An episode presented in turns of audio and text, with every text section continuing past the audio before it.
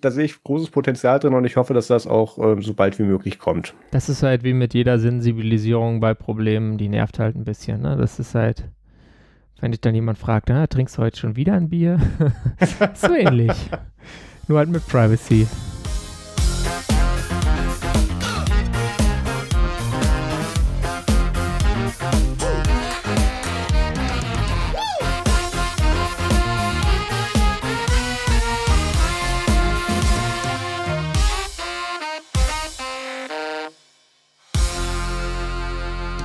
Hallo und herzlich willkommen zum Nerds und Podcast Folge 119. Heute ist der 5. September 2020. Mein Name ist Maus Quabeck und mit dabei ist der Peter Mack. Hallo Marius. Hallo Leute. Hallo Peter. Hallo Internet. Hallo ähm, Internet. äh, Hallo Series of Tubes. Nee, genau. Ja, sonst kriege ich gleich wieder Post von Pro7 Sat1. Ähm, so. Ach Gott, äh, wie könnte es anders sein? Wir reden direkt über das Pinephone. Machst du eigentlich noch was anderes in letzter Zeit? Ähm, ich muss leider noch arbeiten gehen, ja. Ja, das, ich kenne das Problem. Nee, ähm, ich, ich mache schon noch andere Sachen, aber nicht wirklich viel. Ich habe zum Beispiel angefangen, was zu schreiben, äh, warum das mit, mit, Mozilla alles ganz schlimm ist und was sie machen sollten. Aber ich glaube, diesen der Post, äh, der wird auch nie fertig werden und für ewig. Äh, Hast du jetzt schon ein Postmortem? Nö, aber es war einfach nur, ich habe halt mal angefangen und dann bist du irgendwann bei 700 Worten, hast immer noch nicht das gesagt, was du sagen wolltest und dann kannst du eigentlich auch aufhören. also, äh, da, vor allem, wenn du das dann alles zusammentragen willst, diese ganzen kleinen Sachen, um das so detailliert zu machen, äh, da bist du auch ganz schnell recherchieren. Ähm, von daher, ich mache schon noch andere Sachen. Äh, ich habe zum Beispiel auch ein Telefon bestellt, das hätte ich jetzt auch gezeigt, aber da habe ich es noch nicht geschafft, da ähm, ein Betriebssystem, was jetzt am 4. hätte kommen sollen, aber erst am 9. kommt, nämlich äh, Ubuntu Touch OTA 13 drauf zu tun. Von daher, ähm, ja, kommt das beim nächsten Mal. Man muss sich ja auch noch was übrig lassen. Ja, ähm, beim Pinephone äh, gab's, äh, gibt es News, äh, was diese Android-Unterstützung angeht. Nbox? Weil ich weiß, Nbox, ja. Und zwar äh, jedenfalls in einer Distribution, ähm, die heißt äh, Huang Tram Linux, Arch Linux ARM, geht jetzt einfach mal der, die, die, die Netzwer Netzwerkunterstützung. Ja, das ist ja schon mal was. Also so ein Nbox kriegt jetzt gleich ein Netzwerk und man muss nicht noch irgendwie so in eine Kommandozeile und da drei super lange IP-Kommandos eingeben, bis dann mal so. Das ist jetzt zu einfach, das möchte ich nicht nutzen. Ja, ich weiß, es ist echt jetzt für Loser. Und dann gab es ja vorher so das Problem, dass diese äh, Squeakboard-Tastatur hier, diese, diese dunkle, ich weiß nicht, ob man es sieht, ähm, dass die halt nicht funktioniert. Und dass man dann die Android-Tastatur haben konnte, aber die war unsichtbar. Das war so ein schwarzer Block. Und jetzt sieht man die ja. Das heißt, ähm, ich habe auch schon mal, jetzt ist hier jetzt nicht installiert, aber ich habe schon mal WhatsApp getestet und bis auf so Sprachnachrichten, wenn man da eine versucht zu senden, dann, dann crasht die Applikation. Aber sonst funktioniert das jetzt ganz gut. Und man kann halt einfach mal äh, was, was tippen und dann steht das hinter dem Feld. Ich habe jetzt Test geschrieben. Total kreativ. Sehr gut. Ja. Ähm, also da geht einiges. Ich muss jetzt auch nochmal, eigentlich wollte ich nochmal Spotify und TikTok testen. So. Solange es noch geht. Um wirklich die Open Source Trolle auf ein, ähm, richtig auf meine Fersen zu hetzen, weil äh, wenn du dann twitterst, dass WhatsApp jetzt so und so gut geht, äh, dann kommt natürlich gleich äh, was, äh, WhatsApp sollte man doch nicht nutzen und dann kannst du halt wieder so ein PSA schreiben. Ja, stimmt schon, ist jetzt nicht so cool, gehört zu Facebook, aber es ist halt einfach so ein Problem. Ne? Man kriegt halt nicht immer 100% seiner, seines sozialen Umfelds gleich migriert, bloß wenn man das will. ja, und äh, das ist so ein Problem, was manche Leute anscheinend nicht kennen. Äh, aus welchem Grund auch immer, ich möchte hier ausdrücklich nicht spekulieren. Ja, ansonsten, äh, morgen bringe ich wieder so ein, so ein äh, Weekly, wie, die wöchentliche Zusammenfassung raus, äh, was, was so passiert ist in der Woche mit dem Python. Mal schauen, was alles passiert ist. Ich habe jetzt, war die Woche ein bisschen faul, habe nicht so viel zusammengetragen. Muss ich noch viel machen. Äh, und sonst ähm, gibt es so, gibt's so App-Listen natürlich auch äh, für diese ganzen nativen Apps. Ähm, zum Beispiel hier ähm, K-Weather ist jetzt relativ neu. Ich lasse ihn jetzt gleich meine Location finden. Dann sagt er mir, oh, 19 Grad und Regen. Gut, das stimmt nicht ganz, aber ich meine, das Teil kann ja auch nichts für die Daten. was jetzt mal so ein, so ein ganz nette Wetter-App ist. Ähm, und da gibt es eine Liste, das die MGL-Apps-Liste äh, äh, und äh, die habe ich quasi erweitert, also gefolgt und erweitert. Das ist eine, aber darum geht es gar nicht, sondern ähm, ich bin jetzt in Kontakt mit dem Typen, der die Liste gemacht hat und wir wollen da was machen, was quasi mehr Informationen zu diesen Apps zusammentragen lässt. Also, dass da ein uh. Screenshot dabei ist oder mehrere. Ihr wollt einen App Store bauen? Ja, einen App Store, ohne dass man direkt an die Apps kommt, weil mit diesen 25, 30 Distributionen für das Ding kommt es ja nicht hinterher. Ähm, also vielleicht kann man da was mit AppStream-Links machen für einige Sachen, aber insgesamt wird es nicht sehr weit führen sonst. Und ja, das ist das. Wie viel Prozent nehmt ihr? 30. Ah. Das nehmen alle. Hat Apple rausgearbeitet. Nehmen alle. Also nehmen 30 Prozent von 0 Euro sind 0 Euro. Warte dann, bis Tim Sweeney sich bei euch auf der Plattform einklagt. Genau. Ja, der kann gerne versuchen, äh, Fortnite auf der Mali 400 Grafik zum Laufen zu bringen. Ich wünsche viel Spaß. Also, äh, ja. Mhm. Ruckel, mhm. ruckel. Slideshow. Ja, gut. So, du hast Domains gekauft, Marius. Ja, das ist Krass. jetzt für dich keine großartige News. Ähm, Peter und ich, das muss man vielleicht kurz dazu sagen, ähm, Chat- und Live-Zuhörer und, und Podcast-Zuhörer, ähm, Peter und ich manchmal. schreiben auch, wir kommunizieren auch außerhalb dieser Sendung, genau. Aber nur, nur per ähm, Text. Das ist meistens richtig. Und dann kurz vor der Sendung, wenn es aufhört, oh scheiße, was machen wir jetzt eigentlich nachher? Ähm, nee, wir reden öfters darüber ähm, und wir haben so ein geteiltes Hobby, das ist möglichst viel Geld für sinnlose URLs und äh, Top-Level-Domains auszugeben. Ähm, ich möchte behaupten, dass Peter den Kampf mittlerweile anführt und nicht ich, aber ist ein anderes Thema. Ähm, mit den sinnlosen Domains? Mhm.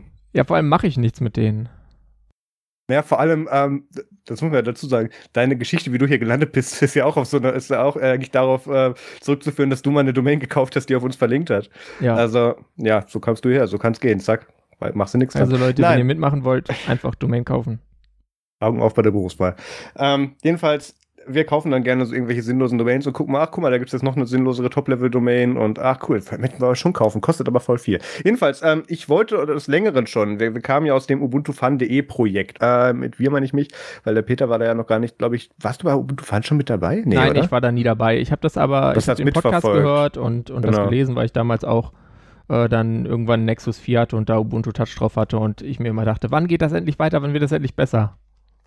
Jedenfalls hatten wir damals eben diese Seite ubuntufun.de. Das ist ein Blog, den, äh, der wurde damals gegründet, viel mit Ubuntu Touch News. Äh, die meisten Artikel hätten noch in den Tweet gepasst, nach rückwirkend ähm, gesehen. Vom jedenfalls, Inhalt, ähm, ja. Vom Inhalt her auch, ja. ähm, jedenfalls haben wir dann irgendwann auch diesen Podcast angefangen, ich glaube 2015. Und ähm, daraus entstand das eben alles. Und dann ging es los mit Veranstaltungen und so weiter. Und jedenfalls sind, sind, war das damals der, der Max Christen und ich hauptsächlich. Und dann ähm, hat sich der ursprüngliche Gründer dieses Projekts so weit zurückgezogen, dass der für uns auch nicht mehr erreichbar war. Wir wussten nicht, wer hat der Server jetzt noch bezahlt, was machen wir jetzt, können wir jetzt in dem Namen noch irgendwas machen. Deswegen haben wir irgendwann eben auch Nerdsum gegründet, ähm, weil wir eben nicht wussten, wie und ob es mit Ubuntu Fun weitergeht. Und irgendwann war es jetzt soweit und die, die URL ist ausgelaufen, ubuntufun.de. Und ähm, ich habe mir extra auch einen Reminder gesetzt, ähm, dass ich die Domain dann kaufe.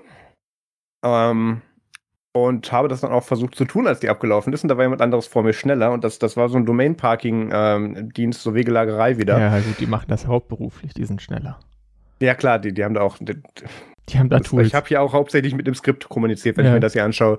Also jedenfalls ähm, habe ich mich dann bei, bei, bei dem Wegelagerer kurz eingeklinkt gesagt, hier, ich gebe dir 50 Euro, dafür immer die Domain. Der meinte dann so, nee, wie wär's mit 8300 Euro? ähm, habe ich gesagt, hm, eher nicht so. ähm, auf meinen Namen läuft nämlich die Ausnahme und, und die Trade und das Trademark-Gedöns, äh, dass, dass wir, äh, beziehungsweise die unterschriebene Ausnahme von damals noch Michael Hall von, vom äh, Ubuntu Community Team, der uns das damals eben erlaubt hat, dass wir diesen Trademark-Begriff für uns in der URL benutzen dürfen. Was ist der und dementsprechend. Ähm, der war bei äh, in so einem Dritt, dritte Welt-Computing-Zeug, äh, so One Laptop per Child. Nee, nee, nee, das ist das andere. Ähm, darüber, wo man sich dann lustig macht. Endless, doch, natürlich, Endless. klar. Ja. Genau. Ähm, mit mehr oder die weniger guten Ergebnissen. Ich finde die Idee cool. Also, aber ja, aber die Umsetzung habe ich noch nie ausprobiert. Da wurde auch, gut, dass du es gut findest dann, ähm, der wurde da irgendwann rausgekegelt, ähm, als die irgendwie eine Entlassungswelle hatten. Also ähm, da ah, haben wir, auch darüber berichtet. Probleme, wie, wie, so, wie so oft. wie sind wir jetzt auf Michael Heuer gekommen? Genau, wir haben die Ausnahme von ihm unterschrieben bekommen, dass wir diesen Trademark-Namen eben äh, benutzen dürfen. Habe das dann eben damit begründet, dass eigentlich außer mir keiner ein großartiges Interesse an dem Ding haben kann, weil Canonical das uns wegklagt. Und dann hat er gemeint, ja, okay. 2000 Euro. Er hat gesagt, nein. Dann ging das über Monate weiter. Äh, insgesamt habe ich das über drei Monate tatsächlich äh, mit dem immer hin und her geschoben. So alle paar, paar Wochen gab es dann, ich halte das jetzt mal in die Kamera, fokussiert ist. Nein, es fokussiert nicht. Ähm, das war hilarious. Äh, das war immer so ein Ping-Pong. ja, immer hin und her und ich habe immer irgendwie 10 Euro mehr geboten. Und ähm, irgendwann waren wir dann, habe ich, ich habe irgendwann mal geschrieben, ich zahle nicht mehr als 100 Euro dafür und dann hat er sich aber immer weiter runtergearbeitet oder dieser Bot oder dieses Skript. Und ähm, dann wollte ich irgendwann schon 110 bieten und dann kam plötzlich so eine E-Mail, ähm, wo dann drauf stand, ähm, danke für Ihr Gebot, Ihr Angebot wurde angenommen. Und ich gesagt, Hö? Ach so, ähm, da war ja was. Ich hatte das schon längst wieder verdrängt. Das, das war so, okay, 10 erhöhen. Das ist wie morgens meine Trading, als wenn ich gucke, wie meine Aktien stehen. Das, ist, das war so ein Vorgang. Und ähm, jetzt wurde mir tatsächlich, also erstmal wurde natürlich diese Domain dann nicht irgendwie, wurden dann nicht die Aufkurz geschickt, sondern das wurde erstmal an irgendeinen so anderen, äh, ist da in der Schweiz oder in Österreich, ich glaube, glaube es war eine AT, also wurde dann an, erstmal an anderen Domain Domainbetreiber dann übertragen, wo ich die dann da rausklagen konnte, durfte. Ähm, das war relativ schmerzfrei. Ich musste da 2,99 für zahlen, damit ich die Domain transferieren kann, wegen Bearbeitungskosten. Ähm, also es hat mich danach noch mehr gekostet mit Kommissionen und so weiter. Jedenfalls, ähm, wir haben die Domain wieder und wir haben leider kein Archiv der gesamten Blogpost, was ich schade finde, weil ich da auch einige hunderte Artikel da geschrieben oder dagelassen habe, nennen wir so nicht Artikel. Ähm, und eben sehr viele Podcast-Folgen. Aber die Podcast-Folgen habe ich alle noch. Und da werde ich dann da so eine Aesthetic-Seite hinsetzen, wo einfach dann nur der Feed drauf ist und oder auch die Folgen zum Download, keine Ahnung, weiß ich noch nicht. Und ähm, dann kann man sich da die alten Ubuntu Fun-Folgen anhören, wenn man das möchte. Weiß nicht, warum man das heutzutage noch tun möchte, aber ich kriege immer noch E-Mails dazu mit, wo ist denn jetzt der Feed? Und dann äh, ich, okay. Ja, kannst einfach einen Static-Feed dahin machen mit den Podcast-Folgen. Und ich meine, sonst, wenn es irgendwelche super interessanten Blogposts gibt, vielleicht sind die ja noch bei Archive.org drin. Ich muss gucken. Wir sind im Internet Archive gelistet mit Ubuntu. Ähm, mhm. Es fehlen aber ein paar Medien. Ich muss gucken. Also ja. es, wir haben ja auch wirklich viele, viele. Es waren ja auch wirklich viele gute Artikel dabei. Es gab auch viele Kurzmeldungen, die wir da gemacht haben. Es waren auch viele gute Artikel ja, dabei. Also das lief damals kannst gut. Ja weglassen. Also diese. Klar. Ähm, ja, da werde ich dann mal gucken, dass ich das dann irgendwann wieder online schalten werde. Okay, ähm, was habe ich noch genau? Ähm, der Peter redet ja immer über Pinephone und ARM-Geräte und so. Mein Pinephone geht nicht mehr an. Das leuchtet nur noch in allen Farben oben mit der LED. Ähm, ähm, wenn ich den Power-Button gedrückt halte und dann macht es gar nichts mehr. Jetzt macht es zum Beispiel gar nichts mehr. Ist es tiefenentladen vielleicht? Ich habe keine Ahnung, es hängt seit zwei Tagen am Strom, es passiert nichts. Warte mal, ich hänge jetzt noch mal das Kabel dran. Genau, jetzt, jetzt blinkt wieder die, die LED Was hattest rot. du da drauf? Das ist jetzt eine sehr gute Frage. Ich glaube Ubiports, ich habe damit nie was anderes gemacht. Kannst ja mal eine SD-Karte mit irgendeinem Betriebssystem reintun. Ja, ich, ich habe da schon, ich habe ja schon getwittert dazu. Der Support fürs, fürs Braveheart wird auch insgesamt schlechter, so durch die Bank. Also jetzt sind ja die äh, 3 GB Pinefonts raus, ähm, ja. jedenfalls an die Leute, die nicht in der EU, EU leben. Also in den USA und so sind schon ein paar angekommen. Da kamen jetzt auch ganz viele Leute, die dann erstmal das nicht gecheckt haben, dass sie erstmal das, die Hinterabdeckung aufmachen müssen, den Akku rausnehmen und das Plastik Dinge da entfernen, weil ja. Äh, ja. muss man ja bei anderen Telefonen auch nicht. Wieso sollte man das bei diesem Telefon machen? Hm. Mhm. Äh, muss man aber, weil sonst kannst du es zwar ins Ladegerät hängen, aber es kann halt nicht laden, weil die Batterie einfach den Strom nicht bekommt oder der Akku. Ja. ja. Und ähm, von daher, ja, schauen wir mal. Ich werde bis zur nächsten Folge hoffentlich mein äh, Pinephone Post Market OS Convergence Package haben. Oh, das ja. hat dann schon 3 Gig, ne? Das war das. Das hat die 3 GB RAM und dieses äh, USB-C-Dongle da. Da musst du nicht rumlöten, damit das funktioniert. Ja. Okay.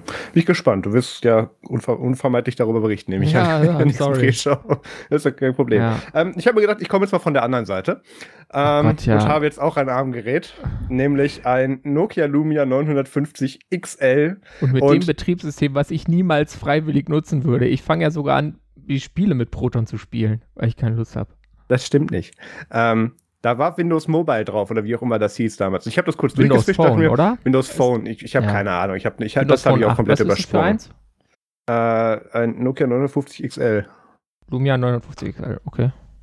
Cool. Ähm, ja, keine Ahnung. Musst du, musst du googeln, was davor drauf war. Ja. Habe ich mich nicht damit beschäftigt, weil das Store wurde abgeschaltet. Ich habe da mal kurz durchgescrollt und gedacht, oh, die UI ist aber flüssig. Das ist eine nette Abwechslung. Und alles reagierte so schnell und schön und flüssig. Und das, das hat mir schon optisch sehr gefallen. Auch dann dieser Homescreen mit den vielen Kacheln. Ja. Aber dafür habe ich mir dieses Gerät nicht gekauft. Ähm, weil das Nokia 59 XL hat ein Superpower. Das ist ja gar nicht ähm, es so teuer. kann, es kann, ich habe mir das für 50 Euro in der Bucht geschossen. Ähm, das kann Desktop Windows 10 ARM 64-Bit. das ist jetzt ein full-fledged Windows Desktop, der hier auf dem Gerät drauf ist. Ja. Ähm, da gibt es das Windows on Lumia Projekt. Es gibt ja auch diese Enthusiasten, die gerne den Mate-Desktop hier drauf nutzen. Mit AV nee, so Multiphone. Ähm, das, das stimmt. Es ist ehrlich gesagt ein bisschen unfair, ähm, weil das, das kann ich jetzt hier im, im Stream schlecht zeigen, glaube ich. Aber ähm, die haben da tatsächlich mit überraschend viel äh, ähm, Toleranz und, und, so gearbeitet, wie man das so mit Touch alles bedienen kann. Es funktioniert überraschend gut, obwohl es so klein du, ist. Der, das AV Multiphone funktioniert auch besser, als man denken würde. Ja, also okay. Also ich war positiv ähm, überrascht. Es ist immer noch furchtbar, aber Dafür habe ich hier tatsächlich einen richtigen Full-Fledged Windows 10 Desktop drauf, was ich sehr schön mhm. finde. Und, und ich habe auch schon YouTube-Videos 4K, also 4K geht nicht, da ruckelt aber Full HD geht problemlos und auch ohne mhm. gedroppte Frames und so. Schöne Kannst flüssig scrollen, Pinch to Zoom, ähm, äh, rausnehmbarer Akku tatsächlich. Ähm, der ist so rausnehmbar, dass ich mir da erstmal einen neuen für bestellen musste heute, weil der andere hat irgendwie nur noch so sporadisch geladen. Den muss ich nachher einbauen. Ähm, ich glaube, da hole ich mir auch eins. Das, das, das war echt witzig. Und ich hatte dann da immer so Magic Device Tool Flashbacks, ähm, weil dann musstest du ständig hingehen und, ähm, und, und irgendwelche, du musst die aus einem Windows Update Dump die, die, die Install.vim rausholen. Das ist aber gar nicht so schwer. Das, das ist in einer Stunde geregelt. Vim? Ja. Boah. Ja, ja, du, du musst. Ach Gott. Du weißt nicht zufällig, wie das, wie das architektonisch aufgebaut ist, oder? okay. Ähm, Windows Installer Files, keine Ahnung. Kannte ich bei Windows okay. XP, aber seitdem. Ja, Windows PE und so weiter muss auch mit flashen, damit es richtig okay. geht. Aber es ist ein anderes Thema. Ähm, es ist, äh, da gibt es Tools für, es ist super schnell gemacht und ähm, da stand, ich musste mich sehr immer an MDT zurückerinnern, wo da stand, ähm, ja, dein Handy sieht aus, als würde es die ganze Zeit neu starten. Das ist richtig so, nicht abziehen. Und so, und so geht das halt immer. Das aber so. Ja, ja, aber äh, wirklich gut. Ich war da in der Stunde fertig. Ich habe erst einen Fehler gemacht, weil ich das falsche Image runtergeladen habe. Ähm, das, das war zu neu. Du musst eins älter nehmen, ähm, wo, der, wo der Treiber schon drin ist. Die pflegen da das Treiber-Repo für. Ähm, das, das funktioniert tatsächlich sehr gut. Ähm, das hat automatische Orientierungserkennung und so und passt sich dann auch an. Jetzt, ja. Ähm, normalerweise schneller. Also, das ist tatsächlich echt cool. Auch Pitch to Zoom geht ganz gut.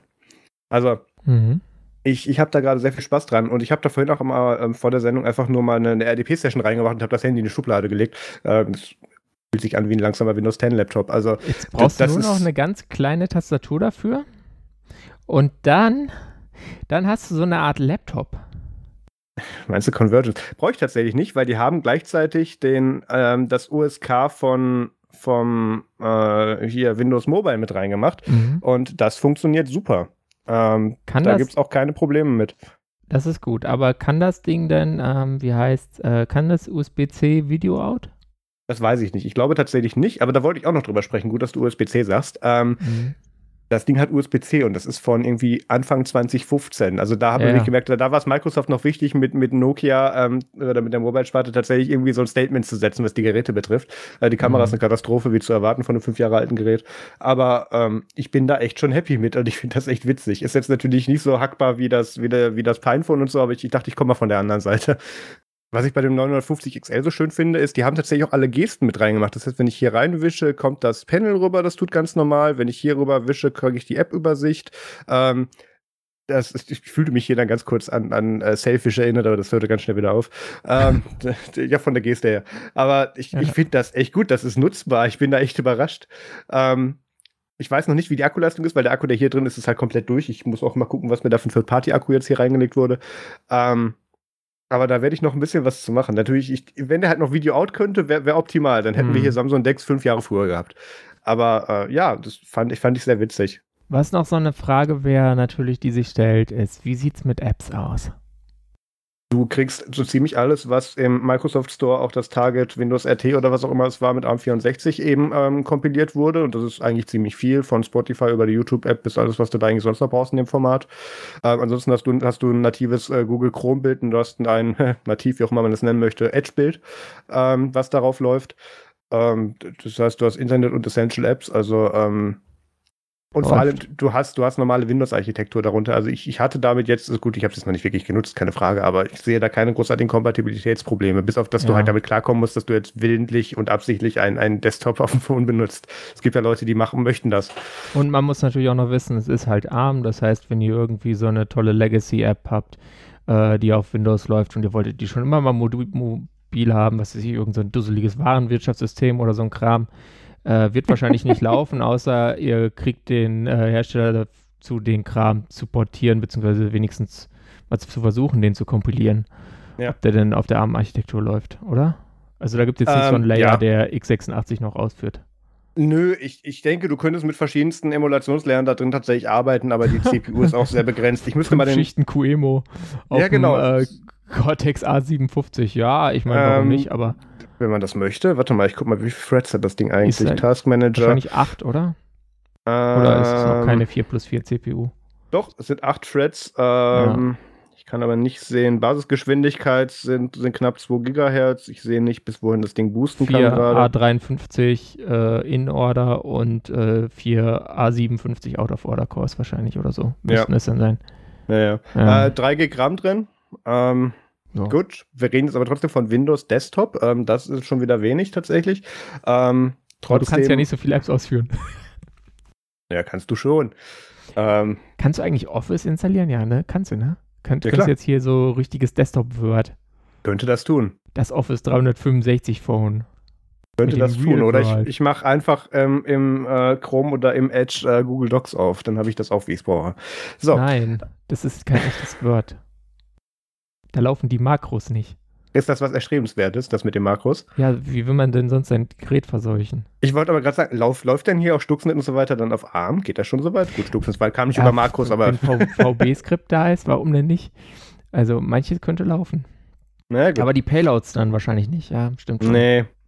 Das wäre dann auch ein sehr langsamer Torrent-Server oder was auch immer damit dann gemacht wird.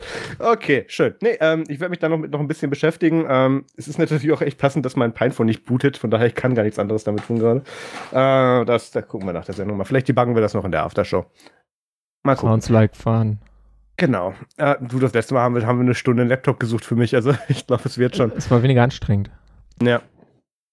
Damit kommen wir kurz zum Feedback. Ich lese nichts vor, ich gebe nur so allgemein wieder. Wir haben ja letzte Woche ausführlich darüber gesprochen, äh, in der letzten Folge ausführlich darüber gesprochen, ähm, wie wir das finden mit den Apple und mit Apple versus Epic und den 30 Prozent und ähm, es, es kam die üblichen Reaktionen mit, dass wir Apple wegen allem verteidigen würden. Das, das würde ich so nicht bestätigen. Ich fand eigentlich, dass wir relativ kritisch waren, was die ganze Sache betraf. Ähm, wir haben uns halt nur nicht daran aufgehängt, dass Apple jetzt, weil die 30 Prozent eben die Bösen sind, sondern haben aufgezeigt, dass das äh, der Marktstandard ist, der gerade durchgeführt ist, der das nicht richtiger macht.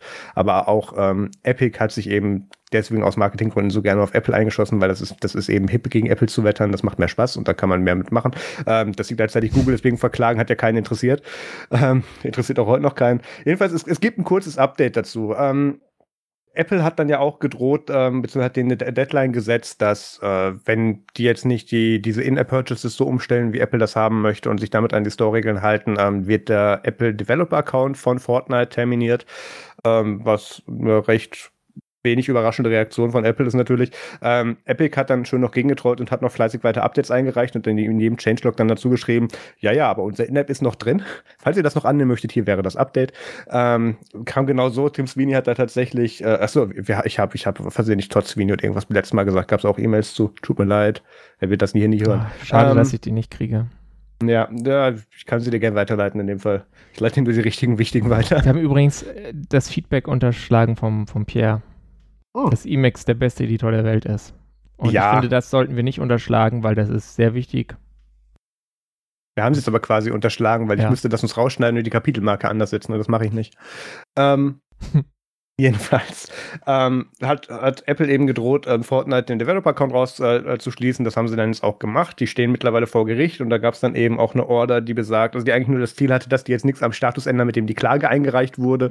Ja. Ähm, weil Apple hat dann ja auch gesagt, ähm, und das war auch das, was wir beim letzten Mal befürchtet haben, ich glaube, wir haben auch schon drüber gesprochen gehabt, da, ähm, wo, wo Apple dann gemeint hätte, ja, äh, übrigens hier diese, äh, ich habe schon vergessen, wie diese scheiß Game Engine heißt, ähm, Unreal. Unreal, ich will aber Unity sagen, ist Quatsch. Ähm, dass alles, was die Unreal Engine nutzt, da jetzt dann auch mit rausgeschmissen wird. Und ich habe dir da auch noch in der Folge gesagt, dass das nichts mit Fortnite zu tun hat, was auch faktisch richtig war. Ähm, da gibt es aber tatsächlich einen anderen Account für, mit dem dann auch die Royalties richtig ja. abgeführt werden und so. Ähm, und, und den könnten sie schon schließen, ja. Ja, aber da hat ja ein Richter dann gesagt, äh, nee, der Unreal, das wäre jetzt ein bisschen zu viel. Das wäre jetzt unverhältnismäßig. Streitet euch mal da drüben weiter, wir haben ja Zeit. Genau. Und äh, dementsprechend ist jetzt eben nur Fortnite zu und nicht der Unreal Engine Account. Ähm, Ja, es, es hat noch ein bisschen mehr Fahrt aufgenommen, aber ansonsten, also ich glaube, in den letzten Tagen gab es da nichts zu. Ich denke, wir werden uns jetzt noch die nächsten Jahre schön angucken können, wie die sich irgendwie vor Gericht betteln dazu. Mhm. Ich bin mhm. sehr gespannt, was dabei rauskommt. Apple hat jetzt hier leider den Fehler gemacht und ist eben nicht hingegangen und hat gesagt, hey, wir nehmen da jetzt 5% von runter und verkaufen das sogar als die, die größte Hingabe, die wir geben konnten, ähm, sondern hat gesagt, ja, nö, wenn ihr nicht wollt, dann nehmen wir euch noch mehr weg. Und das ist eben die Reaktion, die wir damals schon befürchtet hatten, dass Apple die vielleicht haben würde. Und ähm, die wird genau dazu führen, dass Apple und andere deswegen jetzt dann reguliert werden müssen deshalb. Statt hinzugehen, die hätten nur hingehen sagen müssen, wir halbieren das oder wir gehen auf 20, 15 Prozent runter, keine Ahnung. Und dann, dann, dann, dann wäre auch die Grundlage für die Klage gar nicht mehr so da gewesen. Dann hätte sich das Thema erstmal wieder verlaufen. Das ist richtig, aber sie hätten es natürlich dann eigentlich wahrscheinlich besser nicht nur für Epic machen müssen, sondern Natürlich für, für alle. Für ja, alle und äh, sonst kommt der nächste. Wenn du das halt ohne harten Grund machst, dann sind deine Aktionäre meistens nicht so glücklich, weil das ist halt Free Money, ja, was du damit aufgibst und das will halt keiner. Ähm, da gab es auch eine interessante Theorie, äh, ich glaube, entweder von Marco Arment oder Casey Liss, ähm, in, in den letzten ATP-Folgen, wo sie sich gefragt, nee, es, es, war, es war Upgrade sogar. Äh, dann muss es Marco ja, gewesen sein, oder? Ich nicht. ja. Ähm, wo er gefragt hat, ähm, er ist sich jetzt so unsicher, weil so irrational und, und sinnfrei, wie Apple da jetzt gerade reagiert, wollen die vielleicht reguliert werden und wollen die das nur nicht selber eingestehen, weil sonst die, die, äh, die, die Aktionäre dann sagen, ja, nee, äh, macht halt mal nicht, sondern sagen, ja, und dann kann Apple sagen, ja, aber wir müssen jetzt leider. ähm, ist sehr unwahrscheinlich. Aber ähm, ist nicht unwahrscheinlicher als der Rest, weil Apple fühlt sich da echt gerade ziemlich dumm Jetzt auf. Es war ähm, schon echt plump. Ja, also ich meine, ja. wir hatten ja noch dann, ich glaube, das hatten wir gegen Ende noch erwähnt, diese kleine WordPress-Sache. Äh, das, da ist da, Apple groß hat, zurückgerudert. Hat, hat, hat, ist Apple groß zurückgerudert. Ähm, ja, ähm, ich weiß nicht. Also es sieht für keine der beiden Seiten besonders gut aus. Epic ist ja auch, äh, haben ja auch schon vorher so Stunts abgezogen, zum Beispiel ja. mit, ähm, ich, wie nennt man das nochmal, dass man Spiele auf mehreren Konsolen sp gegeneinander spielen kann? Cross-Plattform. Cross-Plattform, ja. Und das wollten die, haben die auch mal für Spiele quasi durchgedrückt ähm, auf Sony und Microsoft-Plattformen. Ja. Mit jetzt äh, auch äh, mit der gleichen Methode, dass sie quasi auch ihre, ihre Spieler quasi als äh, Truppen genutzt haben, um da stunk zu machen. Und äh, ja, also ich weiß nicht, es gibt da irgendwie jetzt gerade bei den beiden gibt es jetzt nicht wirklich irgendjemanden, wo man sagen würde, das sind jetzt aber die Guten, die von, von Epic. Nee, nee, das Einzige, wo sich unterscheiden wird, ist, wer das bessere Marketing-Team hat und wer es hinkriegt, dass die äh, Fortnite-User und, und Gamer oder Kiddies dann äh, auf, auf wen sauer sind am Ende. Mhm. Und dann natürlich noch ein bisschen Public Opinion und ja, also das. Lustig fand ich ja noch den Kommentar von, Rid von Ridley Scott zu dem äh, Commercial, so halt Motto, ja, hm, schon ganz nett, aber ist es jetzt wirklich so ein großes Thema? Haben wir nicht äh, größere Probleme? Äh, das war ganz, war auch passend.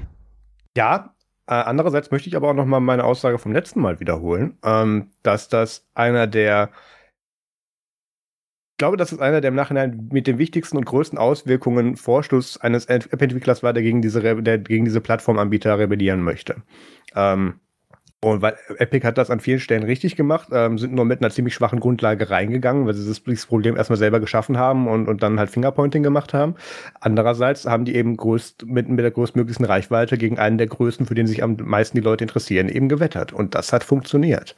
Ähm, inwieweit das funktioniert, dass sich tatsächlich was ändert oder ob Apple und dementsprechend dann auch andere in Folge dann reguliert werden müssen, ähm, das wird sich in Zukunft noch zeigen. Aber das ist wirklich das, was das jetzt großartig ins Rollen gebracht hat. Ähm, wir hatten das ja mit Helmer Hansen und, ähm, und Pay und, ähm, und Gott, wer war noch? Airbnb, Uber. Die Diskussion um die, um die 30% ja. gibt es ja nicht erst seit gestern.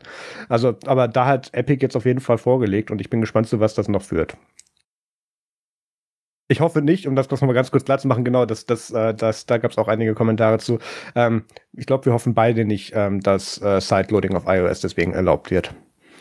Weil das an dem Plattformkonzept sehr tief einschneidende Änderungen vornehmen würde. Also wenn, dann sollen sie bitte auch noch einen äh, Bootloader-Unlock machen und den Linux-Kernel portieren.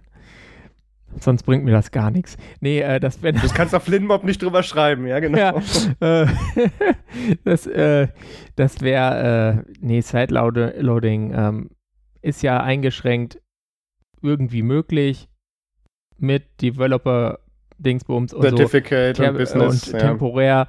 Äh, und ich finde, das reicht vollkommen in dem Rahmen, in dem es möglich ist. Sollte jetzt nicht äh, groß möglich sein. Und es ist ja auch auf Android ist es zwar möglich, aber du wirst ja sowas von gewarnt. Und ja. äh, es ist einfach ein Einfallstor für Malware. Es führt dazu, dass Leute äh, Angst haben, bevor sie sich App ins Apps installieren. Und das ist eigentlich für alle in diesem App-Ökosystem und natürlich auch für den Plattform-Provider, in dem Fall dann Apple, einfach schlecht. Und das kann niemand wollen. Das haben ja auch Leute vorher schon gefordert und Apple konnte dann eben hingehen und sagen, guck mal da drüben, das Android. Wollt ihr das wirklich? so, Seht so ihr, im wieder Ernst? Da, wieder das brennt da hinten? Genau, genau. Das, das stinkt schon. Macht das mal nicht. Feuer ähm, ist ganz schön heiß. Ja. Tut weh. Ja, ähm, ja. und da kann man sich, da, da gibt's dann, dann, oh Gott, da gibt's dann wieder Hackern Field Day mit äh, oder Reddit Field Day, was dann da am Ende welchen Einfluss hat und ja, aber auch auf iOS kann man Malware installieren und, App, und Apple hatte auch diese Woche schöne ja. Probleme, das haben wir jetzt hier in den News nicht drin, weil sie irgendwo Malware zertifiziert haben oder verifiziert haben auf im Store. Ja. Auf Scheiße war's. Ja gut, für den Store interessiert und, sich auf dem Mac eh keiner. Aber ich glaube, es war auch gar nicht für den Store, es war nur diese äh, Notarization, also Genau. Also dadurch, dass du, ohne, dass du ohne Zertifikatswarnung ausgeführt werden darfst, genau. Ja. Ähm, natürlich auch kein gutes Licht in dem Zusammenhang, aber trotzdem zu sagen, hey, wir machen es folgendermaßen, Android macht so und guck dir die unterschiedlichen Auswirkungen an. Da, da muss man gar nicht so tief ins Detail gehen für. Egal, äh, wir sind jetzt da schon wieder viel zu lange dran. Genau. Ähm, ich, ich hoffe, das wird noch spektakulär weitergehen und, und am Ende wird irgendeiner weinen. Bin gespannt. Ich bin mir sicher, dass es noch spektakulär weitergeht. aber jetzt kommen wir zu was anderem, auch äh, natürlich sehr spektakulär. Absolut. Und zwar äh, To-Doist äh, ist ja diese To-Do-App, mit der Marius jetzt, glaube ich, äh, ernsthaft rumspielt, oder? Ich benutze die ernsthaft. Ja, gut. Ich habe mich noch nicht so ganz reingefunden. Sie schickt mir auch Damit viel heute Morgen Erinnerungen. Aber ja, die sind ein bisschen nervig. Ähm, das ist auf jeden Fall ein ganz nettes Konzept und äh, wenn man jetzt da Lust hat, sein Gehirn auf einem äh, Service abzuladen und da die, diese ganzen Tasks und so reinzubauen, dann kann das wirklich viel und es kann das jetzt auch mit einer Linux-App hey. im Snap Store. Das ist quasi eigentlich natürlich eine, eine Web-App. Ähm, ist sie auch auf allen anderen Plattformen? Ist es auch auf äh, Windows und äh, macOS, auf Android und iOS, denke ich, ist es es nicht. Ähm, es gab ja, gibt ja sonst noch dieses äh, Planner-Teil von Elementary OS, was es auch als Flatpak gibt, was man sonst alternativ probieren könnte. Das wäre ein bisschen nativer, so GTK. Ähm, und das habe ich auch schon probiert, aber ich weiß nicht, ob ich es überhaupt eingerichtet habe mit meinem Account. Egal. Äh, jedenfalls, To-Do ist gibt es jetzt für Linux.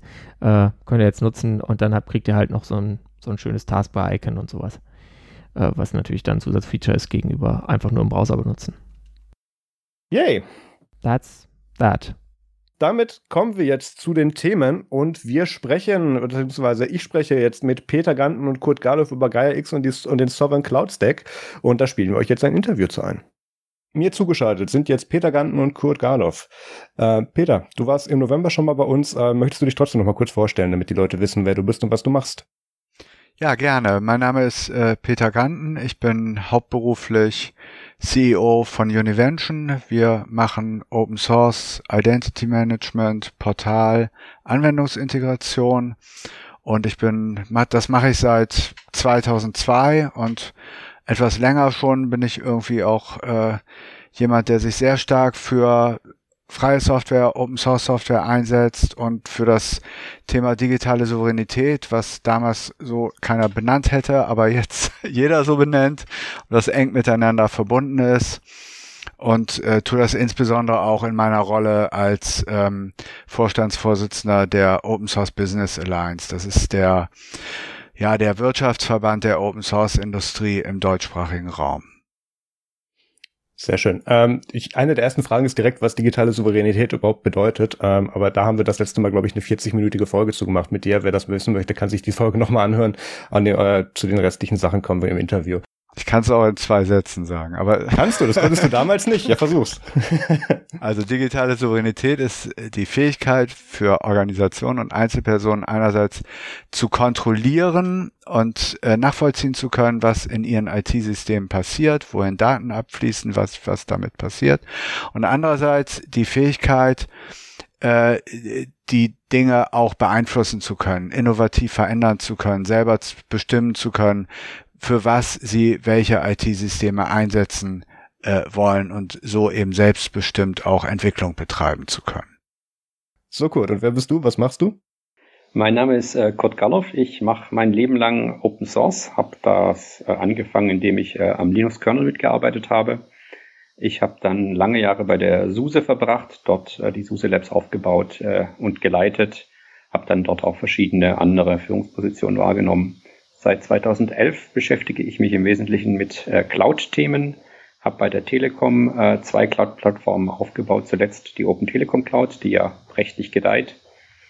Ähm, und bin jetzt in dem Projekt Sovereign Cloud Stack derjenige, der das äh, technisch und strategisch antreibt. Sehr gut. Ja, um den Sovereign Cloud Stack soll es heute auch gehen. Ähm, wir holen aber erst noch ein bisschen weiter aus und ich denke, da kann Peter uns mehr zu erzählen. Gaia X ist ein Begriff, der äh, in mehreren E-Mails der USBA und auch von anderen Verbänden jetzt schon seit längerem ähm, ja, rumgeistert, auch im Internet häufig benutzt wird. Und ich habe mich natürlich in Vorbereitung auf das Interview versucht, mit dem Thema nochmal auseinanderzusetzen. Und du kriegst erstmal ein sehr breites Gebiet an Informationen. Ähm, kannst du es genauso runterbrechen wie mit digitaler Souveränität?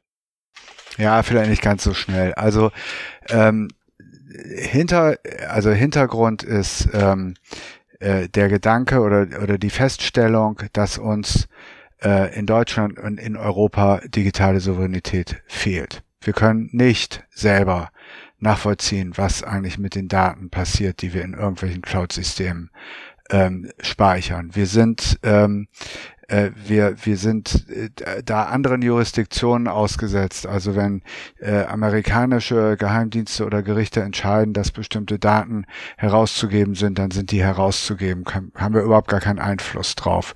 Wir sind auch ähm, äh, in vielen Bereichen abhängig von Plattformen und von proprietärer Software und nicht in der Lage, selber innovativ äh, Systeme weiterzuentwickeln und mit dieser Software einfach frei das zu tun, was unserem Staat und unserer Wirtschaft nutzt. Ich habe seit äh, einigen Jahren im äh, äh, Digitalgipfel der Bundesregierung mitgearbeitet in der Fokusgruppe Digitale Souveränität und da haben wir vor zwei Jahren das erste Mal ein Paper gemacht, wo wir das sehr, sehr deutlich benannt haben und äh, auch ähm, äh, sehr deutlich gesagt haben, was zu tun ist, um das zu ändern.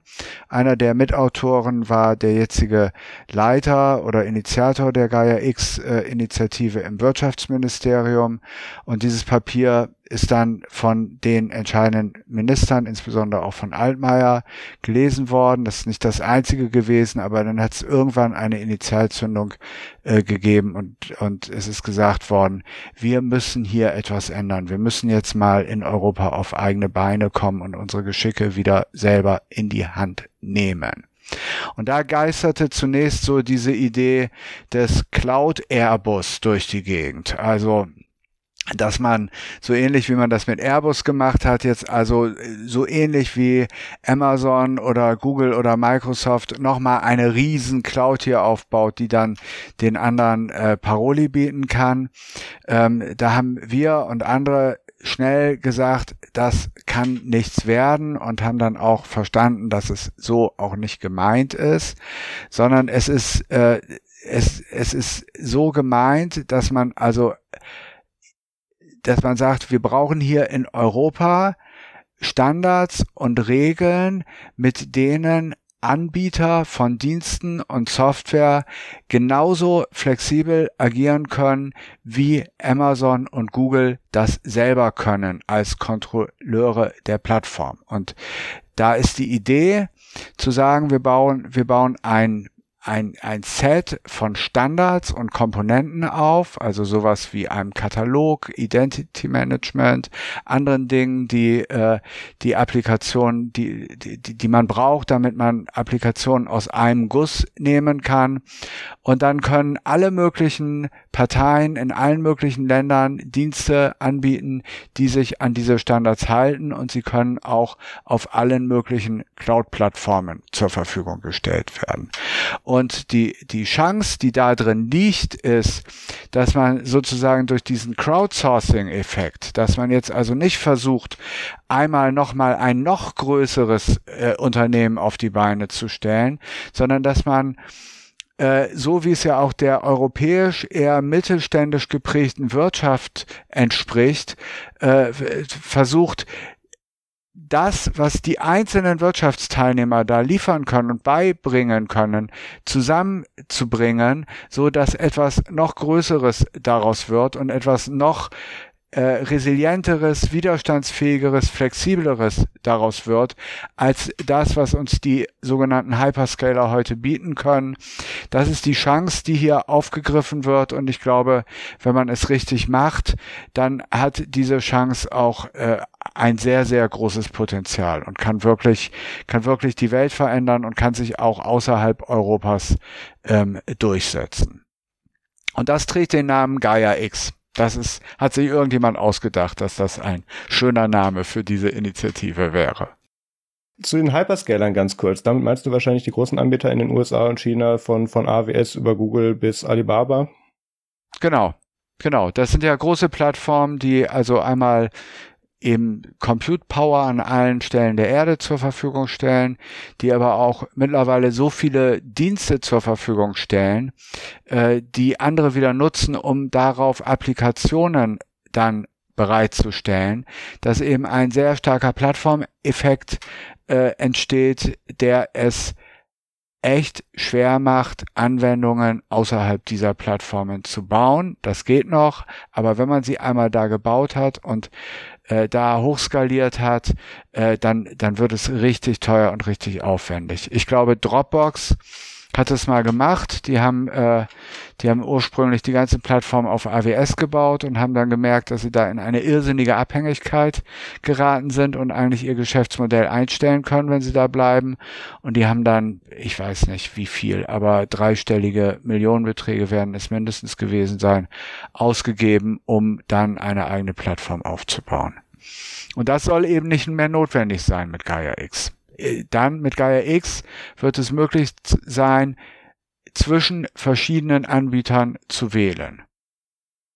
Also der Fokus soll auch in Zukunft sein, nicht mehr den, den eigenen Hyper, äh, wie hieß es genau, den eigenen Hyperscaler aufzubauen, sondern tatsächlich ein breit genuges Portfolio anzubieten, dass man frei dazwischen wählen kann im europäischen Markt. Ja, und Standards, die, die von unterschiedlichen Parteien zur Verfügung gestellt werden können und die dann, äh, die dann letztlich den Marktteilnehmern auch Auswahl ermöglichen.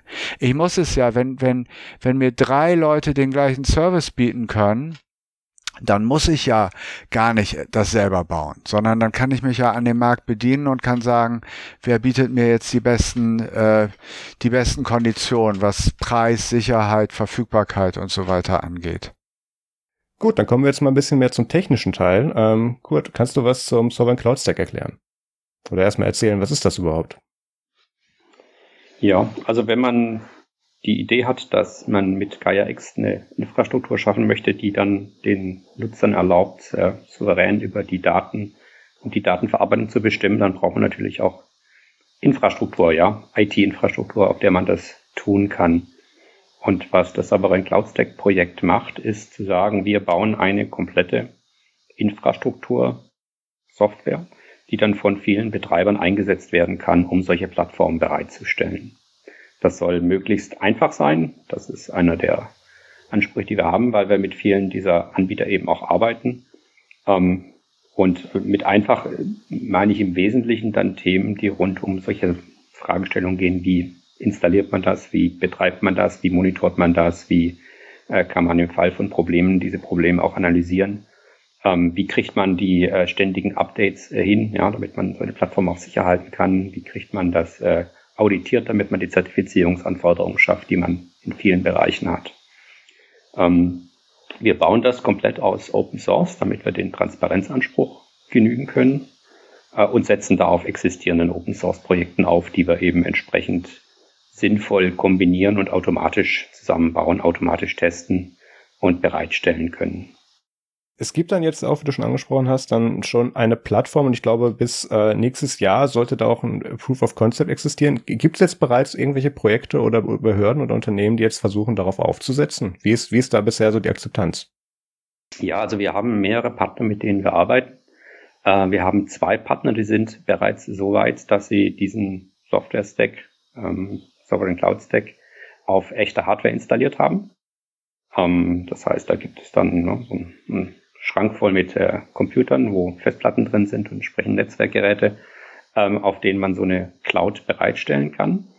Und wir haben weiterhin die Möglichkeit, dass man den ganzen Stack auch virtuell auf einer bestehenden Cloud-Infrastruktur ähm, installieren kann. Das nutzen wir sehr, selbst sehr intensiv zum Testen.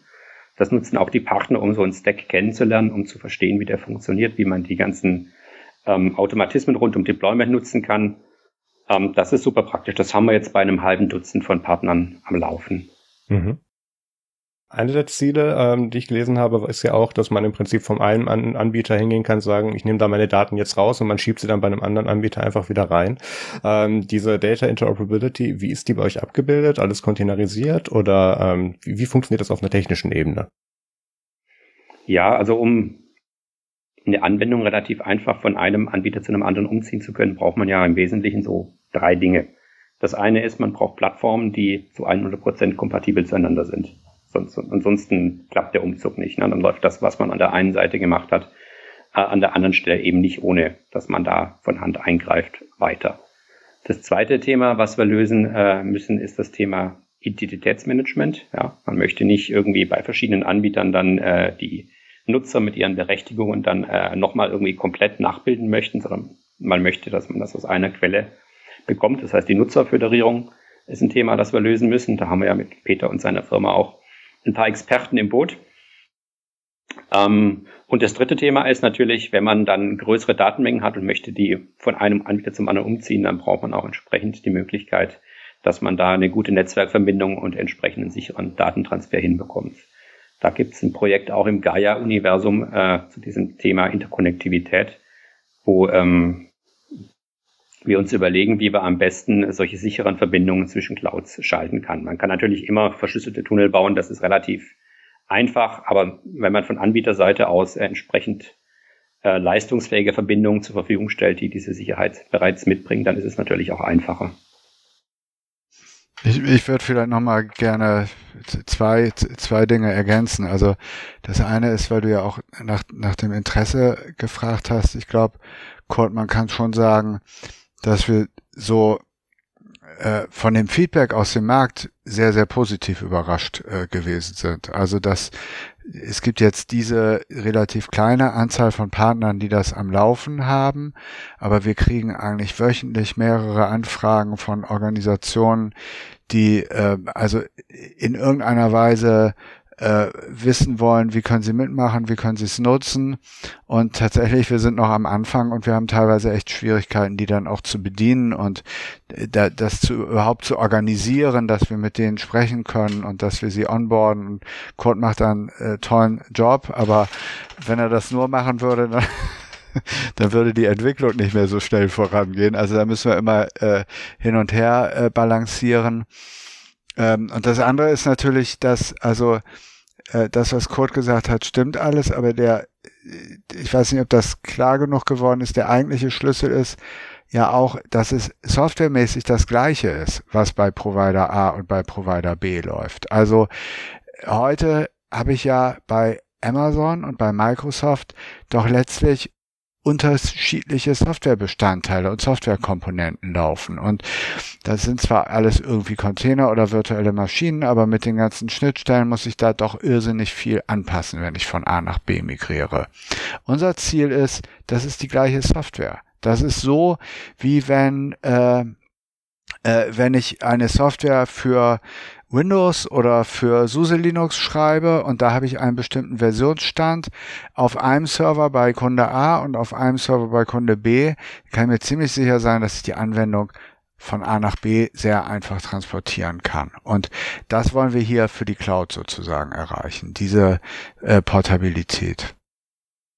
Ja, und vielleicht auch nochmal ergänzend zu dem, was Peter sagte. Ähm, ich hatte über die ähm, potenziellen Cloud-Anbieter gesprochen, die jetzt äh, äh, den Sovereign Cloud Stack Software äh, ja, nutzen, testen, installieren, um damit Cloud-Dienste anbieten zu können. Wir haben relativ viele Interessenten, die das dann auch intern in ihrem eigenen Rechenzentrum einsetzen möchten, um einfach intern Dienste bereitzustellen, die dann aber halt kompatibel sind zu dem großen äh, Universum, was es draußen in der Welt gibt, wo äh, Anbieter dann eben kompatible Dinge haben.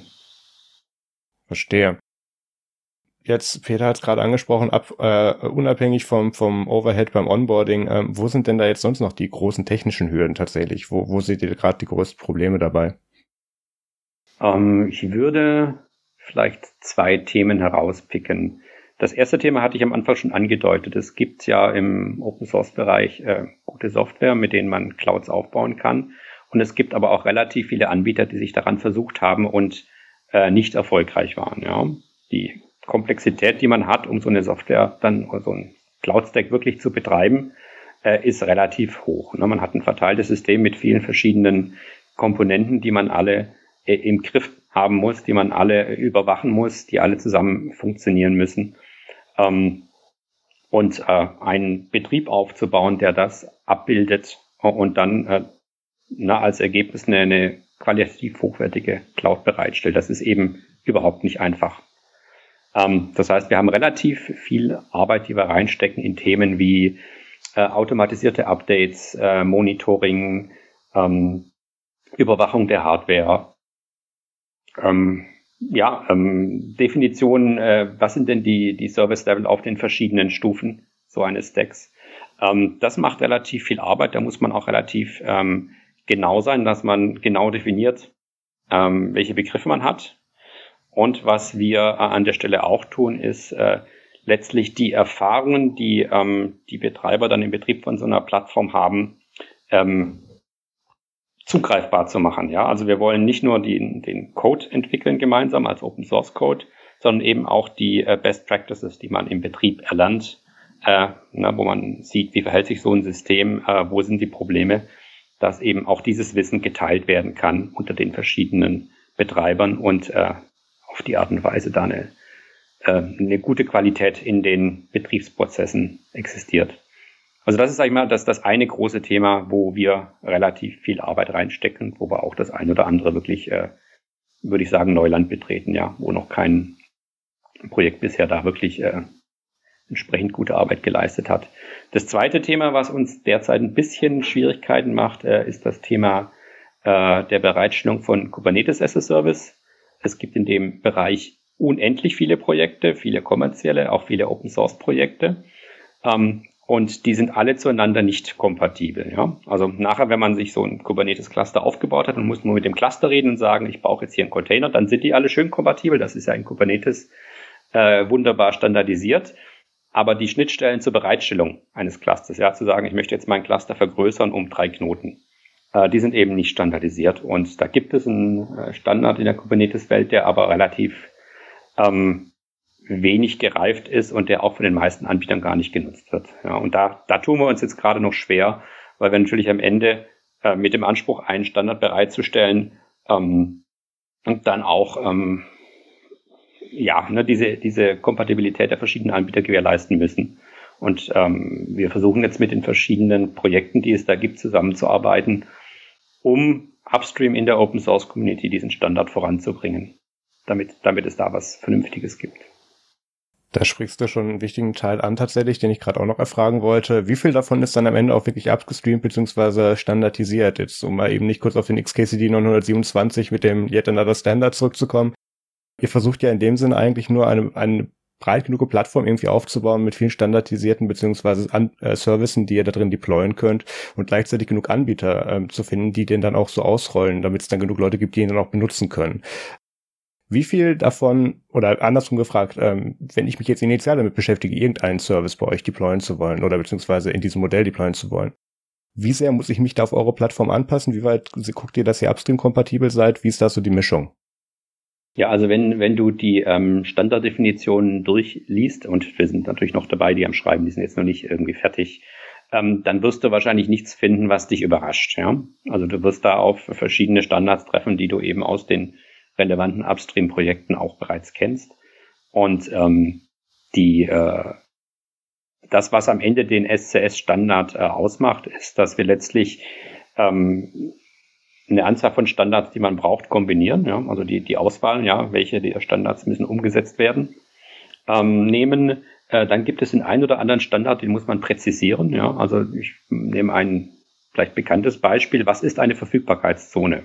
Ja, das ist in äh, verschiedenen Clouds sehr verschieden definiert. Äh, und äh, wenn man das aber nicht im Detail versteht, dann kann man nicht eine Anwendung bauen, die entsprechend den Auswahl des Rechenzentrums auch wirklich überlebt. Ja? Und das sind solche Themen, die eben dann auch von uns festgelegt werden. Ja, da orientieren wir uns natürlich an den Best Practices von existierenden Plattformen, aber die werden dann eben auch von allen Anbietern genau auf die Art und Weise umgesetzt, damit eben das Qualitätsniveau auch vergleichbar und ähm, auch entsprechend hoch ist.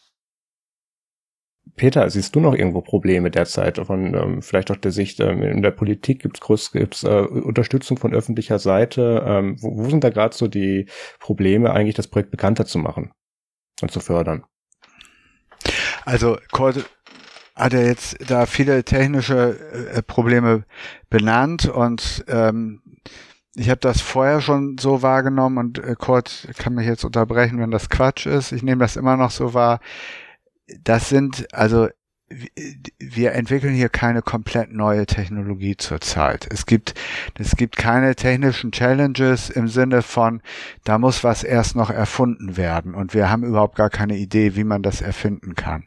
Aber es ist ein großer Sack voll Arbeit, äh, das auch wirklich so hinzubekommen, dass es diesem Qualitätsstandard und diesen Eigenschaften entspricht, ähm, die äh, die Kurt jetzt beschrieben hat. Das fällt nicht aus der Tüte und das das passiert nicht, weil man einfach mal ein paar Open Source Projekte äh, runtergeladen hat und die an den Start gebracht hat und ein paar paar Skripte geschrieben hat, sondern da ist äh, da sind, ist automatisiertes Testing, da sind äh, sind also alle möglichen Prozesse notwendig und aufzubauen, damit das wirklich für die Organisationen, die es dann hinterher nutzen sollen, out of the box funktioniert. Und all das, das ist ja auch gesagt, soll kein Login sein, sondern all das wird auch Open Source sein und wird und ist es auch schon und wird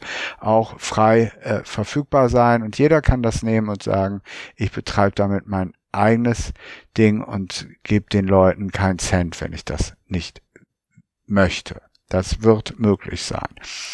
Ähm, äh, die Sichtbarkeit, wir haben ja also die, die ganz ursprüngliche Idee, die ist mal in einem Meeting zwischen der neu gegründeten Agentur für Sprunginnovation und der Open Source Business Alliance entstanden, so etwas äh, zu machen. Wir haben das als Open Source Business Alliance seitdem äh, unterstützt und, und äh, versuchen da äh, nach Kräften äh, das mit nach vorne zu bringen und Sichtbarkeit dafür zu schaffen. Die Agentur für Sprunginnovation tut das Gleiche, hat jetzt auch äh, einen, einen, ersten Schritt hier durch ähm, äh, durch finanzielle Zuwendung gefördert. Ähm, wir sind in Gesprächen äh, mit äh, verschiedenen weiteren öffentlichen Institutionen darüber, ob hier auch noch eine andere, größere Förderung möglich ist. Wir sind auch äh, zuversichtlich, dass das passieren könnte, aber wissen tun wir es erst, wenn es passiert ist. Äh, so, so ist das ja mit, mit diesen Sachen. Da können sich auch immer wieder Dinge verändern. Wir sind da zuversichtlich. Wir sind aber letztlich auch darauf angewiesen, denn es gibt eigentlich weil es eben doch deutlich, weil es, weil es sehr viel äh, Arbeit ist und einfach teuer ist, so etwas zu bauen, gibt es letztlich ähm, zwei Varianten. Die eine Variante ist, man holt sich also eine größere Menge externen Geldes, Venture-Kapital, das dann aber auch eine ganze Menge eigener Vorstellungen mit in so ein Projekt reinbringt, legitimerweise. Also wenn ich äh, da mehrere Millionen in so ein Projekt reintue, dann äh, möchte ich auch relativ sicher sein, dass die auch irgendwann, dass es zumindest eine Chance gibt, dass die auch wieder zurückrollen und, und möchte da deswegen dann auch ein relativ großes Mitsprache Recht in diesen Projekten haben. Wir haben in der Vergangenheit gleichzeitig gesehen, dass viele ähnliche Initiativen, also ich sag mal Docker, die sehr stark Venture Capital äh, finanziert gewesen sind, dann am Ende Probleme gehabt haben, die Erwartungen der Kapitalgeber auch äh, zu erfüllen. Ähm, und die andere Möglichkeit ist, dass man also auch sagt, und dafür setzen wir uns ein und dafür werbe ich auch, ähm, dass es im Sinne dieser Gaia X-Initiative, über die wir ja am Anfang gesprochen haben, eben auch eine eine wirkliche Aufgabe von allgemeinem wirtschaftlichen und politischen Interesse, dass eine solche Plattform entsteht und allgemein verfügbar wird, damit auf dieser Plattform Unternehmen in Europa wieder alle möglichen Innovationen selber unabhängig machen können und sich nicht von irgendwelchen App Stores oder von irgendwelchen Plattformen sagen lassen müssen, wie ihr Geschäftsmodell auszusehen hat oder nicht auszusehen hat. Und äh, da gibt es gewisse Sympathien in, auch in der Politik dafür. Und äh, das ist etwas, woran wir auch äh, woran wir arbeiten und wo wir uns Mühe geben, dass, äh, dass wir das eben äh, als ein Teil des Gaia X Projektes auch voranbringen können. Das ist aber auch noch nicht fertig und noch nicht beschlossen, sondern wir sind da auf einem guten Weg. So würde ich das sagen. Ich würde vielleicht noch kurz ergänzen. Ähm, man kann sich ja die Frage stellen, warum das nicht aus bestehenden Unternehmen heraus aufgebaut wird, so eine Plattform. Und das war eine Überlegung, eine Diskussion, die wir auch hatten. Ähm, und die Schwierigkeit ist tatsächlich, dass die Unternehmen, die in dem Bereich ähm, Wissen, Kompetenz haben, dass die dann typischerweise eben auch eine eigene Plattform haben. Und ähm, es fehlt dann daran, ein Modell aufzubauen, was universell auch akzeptabel ist. Ne? Das Unternehmen wird eine Plattform so aufbauen, dass sie dann selbst davon den maximalen Vorteil haben und äh, damit letztlich aber auch die Chance, dass andere Cloud-Anbieter sagen, ähm, wir können daran jetzt teilnehmen, wir können das mitentwickeln und können damit dann auch eine eigene Plattform aufbauen, ähm, nicht funktioniert. Ja? Da braucht man also in der Mitte irgendwo eine neutrale Institution, äh, die solche äh, Dinge neutral äh, koordiniert und vorantreibt und auch dafür sorgt, dass das den, den Prinzipien entspricht und dass die Spielregeln für alle gleich sind. Ja, und das ist eben das Sovereign Cloud Stack Projekt. Wir haben ja relativ viele ähm, Mitarbeiter na, in unserer Community mit Partnern, die jetzt für eine, für eine Firma wie eine OWH oder eine Plus-Server arbeiten und Arbeit einbringen. Aber eben, wir haben diesen, dieses neutrale Projekt, was es dann allen ermöglicht, mit den gleichen Rechten, den gleichen Chancen daran mitzuarbeiten und auch das nachher zu nutzen es klingt jetzt ja tatsächlich so, dass, äh, also ich stelle mir das so vor, ihr werdet ja bestimmt auch eine Timeline haben, aber das ist ja eigentlich ein unendlicher Projekthorizont, was mit dem, was ihr euch da vorgenommen habt. Da gibt's kein klares Ende, gibt's aber vielleicht irgendwelche Zwischenziele oder was ist so der nächste Milestone, der ansteht? Also die Beobachtung ist natürlich insofern richtig. Äh, Software ähm, äh, ist nie wirklich fertig. Wenn man äh, sie als fertig bezeichnet, dann ist das letztlich der Anfang vom Ende. Ja. Ähm, Software muss weitergepflegt werden, weiterentwickelt werden, an die schnelle Entwicklung der Technologie im IT-Bereich äh, ständig angepasst werden, damit sie weiterlebt und weiter auch erfolgreich eingesetzt werden kann. Und natürlich ist das bei uns. Außer LaTeX, wenn ich das mal hier bemerken darf. ich nutze als Gegenbeispiel immer Mailman. Ich glaube, der wurde seit 20 Jahren äh, ja. Ja, ja. nicht, nicht, nicht mehr wirklich verändert. Das sieht, so sieht das Webinterface auch aus, aber funktioniert prima. Aber ich sag mal, einigermaßen komplexe Projekte erreichen diesen Zustand äh, dann irgendwie anscheinend doch nicht.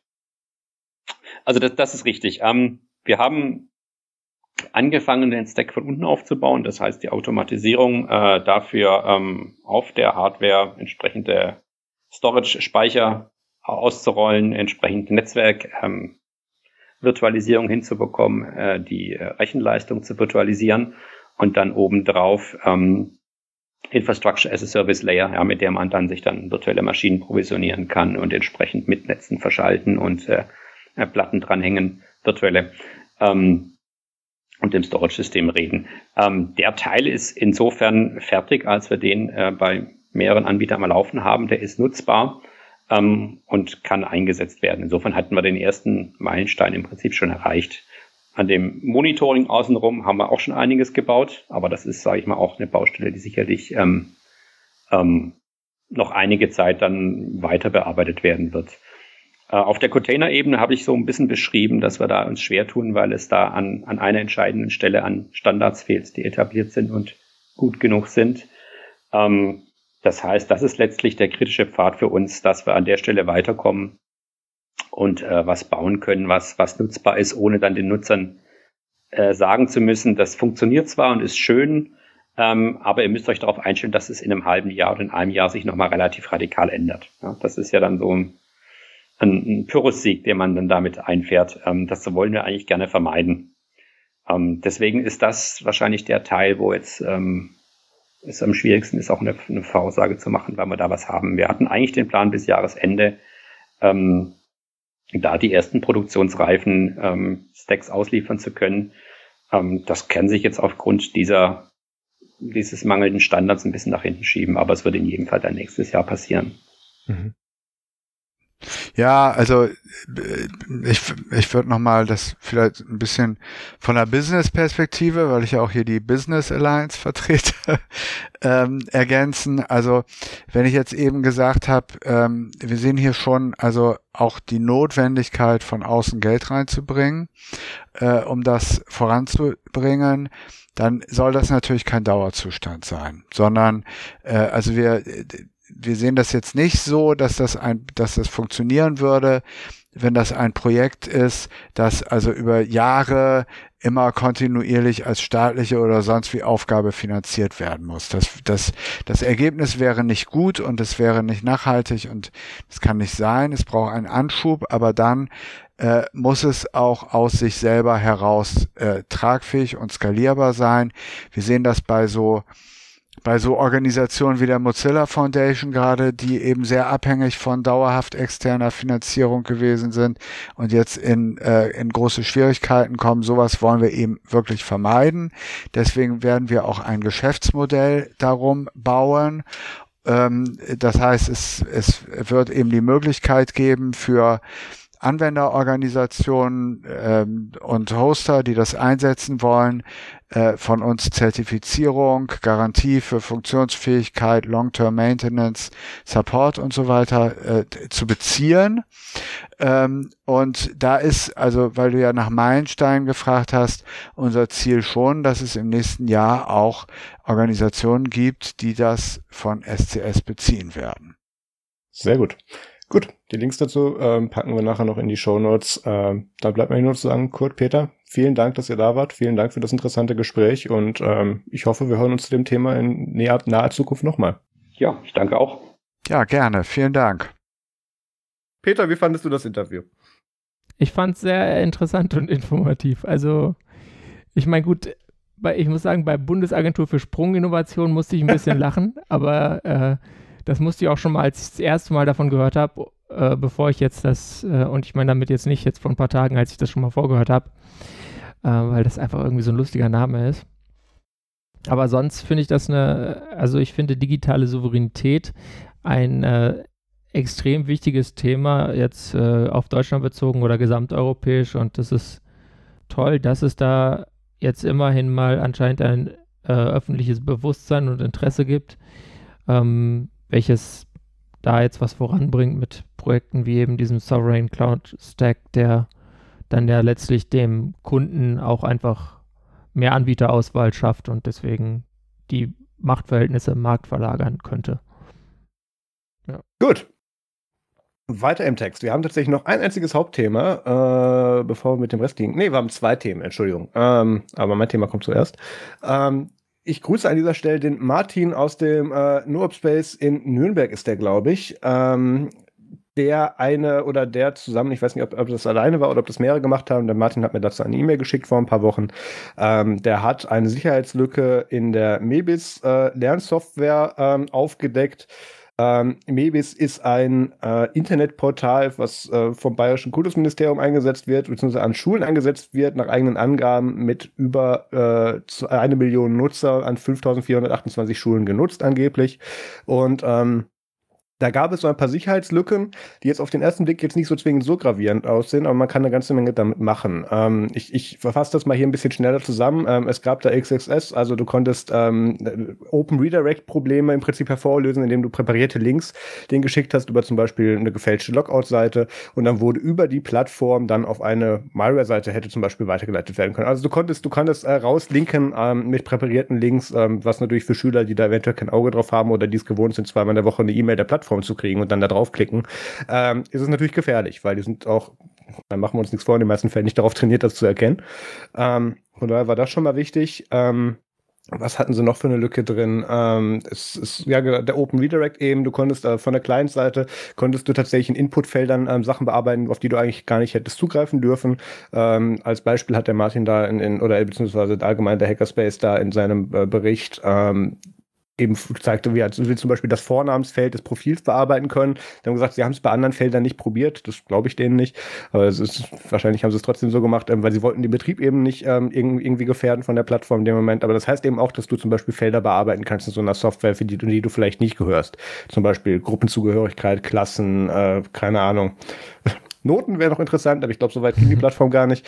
Ähm, Jedenfalls, ähm, da haben sie auch, wie sich das gehört, ein Responsible Disclosure gemacht und äh, haben da mit viel Respekt 90 Tage drauf gegeben. Ähm, das ist eigentlich, das ist, also es ist so, eigentlich sollte man es tun. Da gibt es auf dem Kongress jährlich von, von Linus und Konsorten immer schöne Vorträge zu, wie man das machen soll, ähm, wie man sich mit den Leuten in Verbindung setzen soll. Jedenfalls sind 90 Tage schon herausragend, weil sich auch der Anbieter bzw. der ähm, Programmierer dieser Plattform in den 90 Tagen nicht gerührt hat.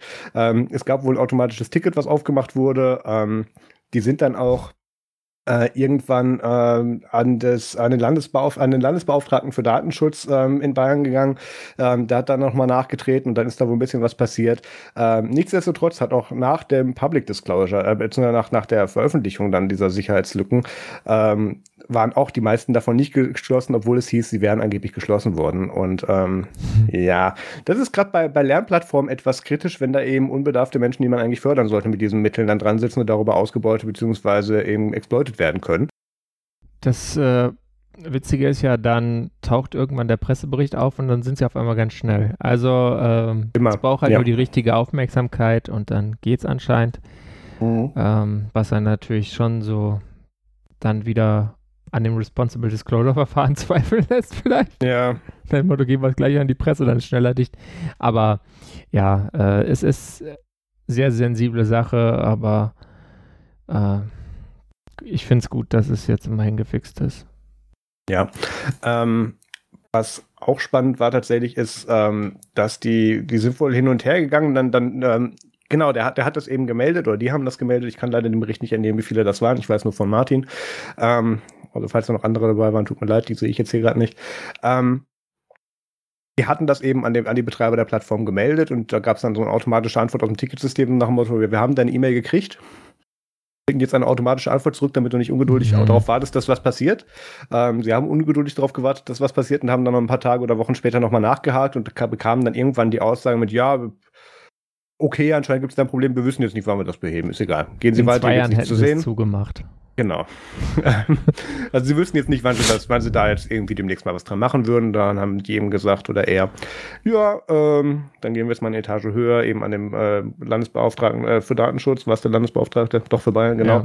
Ja. Ähm, ist, ist richtig. Ähm, an, an dieser Stelle sollte man vielleicht nochmal noch mal erwähnen, dass ähm, Software, die an Schulen eingesetzt wird, eingesetzt wird oder zumindest zu diesen Zwecken eingesetzt wird, ähm, Open Source sein sollte, dass sie auch auditierbar ist.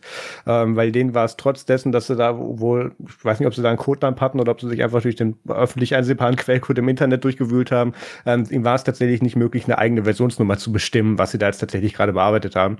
Ähm, was mir auf so eine Work-in-Progress-Plattform schließen lässt. Von daher allein, das möchtest du eigentlich gerne auditieren editierbar haben. Jedenfalls ähm, Glückwunsch an den äh, an den Noah Packerspace in Nürnberg. Ich muss wirklich gucken, sind die in Nürnberg? War es das? Ähm, weil wir hatten genau Nürnberg. Wir hatten mit denen nämlich schon mal zu tun. Weißt du noch, wann wir mit denen schon mal zu tun hatten, Peter? Ich? Äh, keine Ahnung. Ähm, letztes Jahr zum Kongress äh, hatten die die Chaos-Roller-Aktion gestartet. Ah, stimmt, ja. Hm, das waren auch die.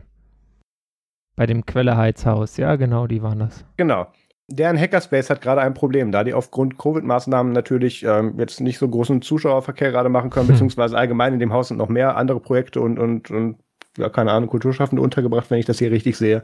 Ähm, und die können da gerade alle nicht hin, beziehungsweise nicht so dem nachgehen, wo es da normalerweise Geld für gibt.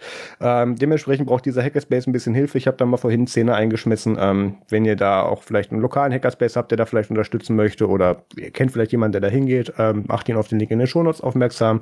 Ähm, die brauchen gerade eure Unterstützung.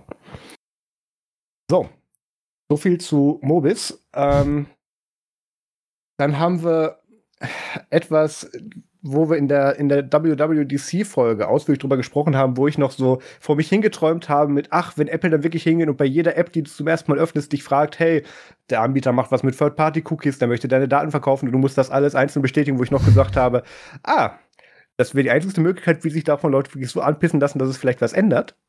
Ja. Ähm, weil ich auch keinem anderen außer Apple zutraue, dass die es tatsächlich so durchziehen würden. Und dann kam Facebook und hat gesagt, äh, also das ist jetzt die News, um die es gerade geht, ähm, ja, da geht ja Werbekosten verloren. Macht das mal nicht. Ja. Ja, also Apple äh, ist ja gerade im iOS 14 Beta-Prozess und hatte da ein Feature eingebaut, welches einem quasi erlaubt, ähm, unter Privacy bei Tracking zu sagen, nee, äh, Apps dürfen mich noch nicht mal fragen, ob sie mich tracken dürfen. Was halt jetzt dann quasi alles Tracking äh, disabled hätte, außer natürlich das von Apple. Ja. Und äh, ja, ich meine aber immerhin, das ist ja schon mal äh, was, was einen vielleicht voranbringt. Und ähm, das hat Facebook dann jetzt hart kritisiert. Und ähm, Apple hat sich dann entschlossen, tatsächlich zurückzurudern. Also diesen Schalter äh, werden wir nicht in iOS 14 sehen. Sondern erst Anfang nächsten Jahres. Ja, also 14.5 oder so. Ja, gut, ich hoffe, dass es nicht so lange dauern wird. Die Begründung ist natürlich, ja, das ist jetzt ja schon eine einschneidende Änderung, die wir eigentlich genau dafür gefeiert hatten, aber jetzt meinte Apple so, ja, vielleicht sollen wir das zur Abwechslung den mhm. Entwicklern vorher sagen, dass das passiert. Hm, zumindest da das die Begründung. so Geschäftsmodelle dranhängen, vielleicht müssen die sich erst anpassen da jetzt die Lücke finden, damit es, wo sie dann nicht das Pop-up generieren und so. genau. Ähm, ja, darauf wird es leider hinauslaufen. Das, was ich wirklich schade finde, weil ich finde das Konzept, was Apple da mit auf der Duplo vorgestellt hat, eigentlich genial. Dass jede App, die irgendwas, irgendwo deine Daten und dich App- und Webseiten übergreifend tracken möchte, dir das per Pop-up erklären muss und du sagen musst, ja, nein, will ich nicht, geh weg. Ja, und was wir äh, durch diese neuen Privacy-Features schon sowieso alles an Stories hatten jetzt. Oh ja. Ähm, von den ganzen Leuten, die dann mal TikTok auf der Beta installiert haben und dann kam raus, das Ding will ständig wissen, was in deinem Clipboard ist. Ja. hm, warum tut es das? Wahrscheinlich nur zu Telemetrie. Link, LinkedIn ja auch und, und dann gab es auch ganz ja. viele peinliche äh, irgendwelche Entwickler-Frameworks, wo die dann rauskamen, die dann irgendwo eine Abkürzung genommen haben, die das dann auch triggert. Also ähm, da kriegt man tatsächlich noch mal viel raus und ähm, dadurch, dass das dann eben verpflichtet werden sollte, also jetzt eben später verpflichtend wird, ja. ähm, hätte es auch wirklich das Potenzial, oder hat, es hat immer noch das Potenzial, müssen wir dazu sagen, dass es tatsächlich auch dem User dann anzeigt, welche App was mit seinen Daten macht. Und ähm, da Apple nichts dadurch gewinnt, wenn sie diesen Inhalt nicht anzeigen, weil das bei ihren eigenen Apps eh nicht machen, gut geschenkt, ähm, denke ich auch nicht, dass die eine Motivation hätten, da irgendwelche Bedingungen einzugehen, außer zu sagen, okay, sie machen es jetzt später, damit die Leute sich darauf vorbereiten können. Von daher, ich sehe da wirklich Potenzial in der Funktion. Und auch, auch, dass das tatsächlich später irgendwas bedeuten kann. Klar wird es irgendwo Grauzonen geben, irgendwo wird es Sachen geben, wo man sagen muss, ja, das ist jetzt Teil der Funktionalität oder bestimmte Frameworks sind ausgenommen, weil selbst Apple die mit Third-Party-Sachen gebastelt hat oder so. Das irgendwie sowas wird es wahrscheinlich geben. Aber im Großen und Ganzen finde ich das einen sehr guten Schritt, ähm, der auch dem, der den User auch aktiv nerven soll. Ja. Das ist so ein bisschen das, das Catalina mit, hey, die App möchte auf deinen Downloads-Order zugreifen. Jetzt möchte sie auf Dokumente, Musikbilder und so weiter. Also, das, da sehe ich, da sehe ich großes Potenzial drin und ich hoffe, dass das auch äh, so bald wie möglich kommt. Das ist halt wie mit jeder Sensibilisierung bei Problemen, die nervt halt ein bisschen, ne? Das ist halt, wenn dich dann jemand fragt, ah, trinkst du heute schon wieder ein Bier? so ähnlich. Nur halt mit Privacy. Gut. Äh, was haben wir als nächstes? Oh. Ich habe ein Déjà-vu. Ach nee, das, hatte ich, das habe ich bei Bad Voltage geschnitten ah, die Woche. Okay. Weiter zu den Events, oder? Es gibt ein Update aus dem Event-Bereich mal wieder, ausnahmsweise. Ähm, ich fühle mich, als würde ich jetzt was verkaufen. Uh, ähm, ein Event! oh, ja, ähm, nur nicht. leider nicht in person, genau. Der Kongress dieses Jahr, und da sprechen wir vom, äh, was wäre es gewesen, vom 37C3. 37C3. Genau, findet nicht statt. Dafür findet ein, eine Remote Chaos Experience statt. Mhm. Ähm, dieses Congress Everywhere Zeugs wird, wird, hätte sowieso stattgefunden. Ähm, das, das wird noch technisch umgesetzt, also dass du im Prinzip alle Talks online verfolgen kannst.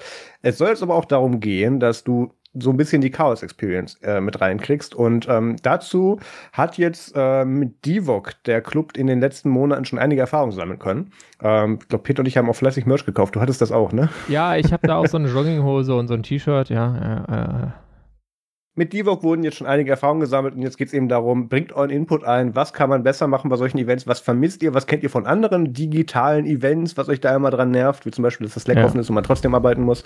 Ähm, und bringt euch da eben mit ein. Ähm, und es soll es auch tatsächlich so sein, dass dann in lokalen Hackerspaces ähm, dann, äh, wie, genau, in, in deiner bevorzugten Infektionsgemeinschaft, Entschuldigung, um das richtig zu zitieren, mhm. ähm, dann auch Congress Everywhere und auch dann die Chaos Experience Remote zusammen ähm, konsumiert werden kann. Äh, ich gehe stark davon aus, dass wir uns da dieses Jahr auch wieder einbringen. Ich meine, wir haben ja das traditionelle Big Brother Awards schauen gehabt in den letzten Jahren. Ich denke, das können wir, wenn das dann eine Möglichkeit gibt, beim Kongress dann auch irgendwie abbilden. Ähm, wir haben Discord und Teamspeak. Das werden wir mal gucken, wie wir uns da einbringen können. Ich habe da ein paar Ideen.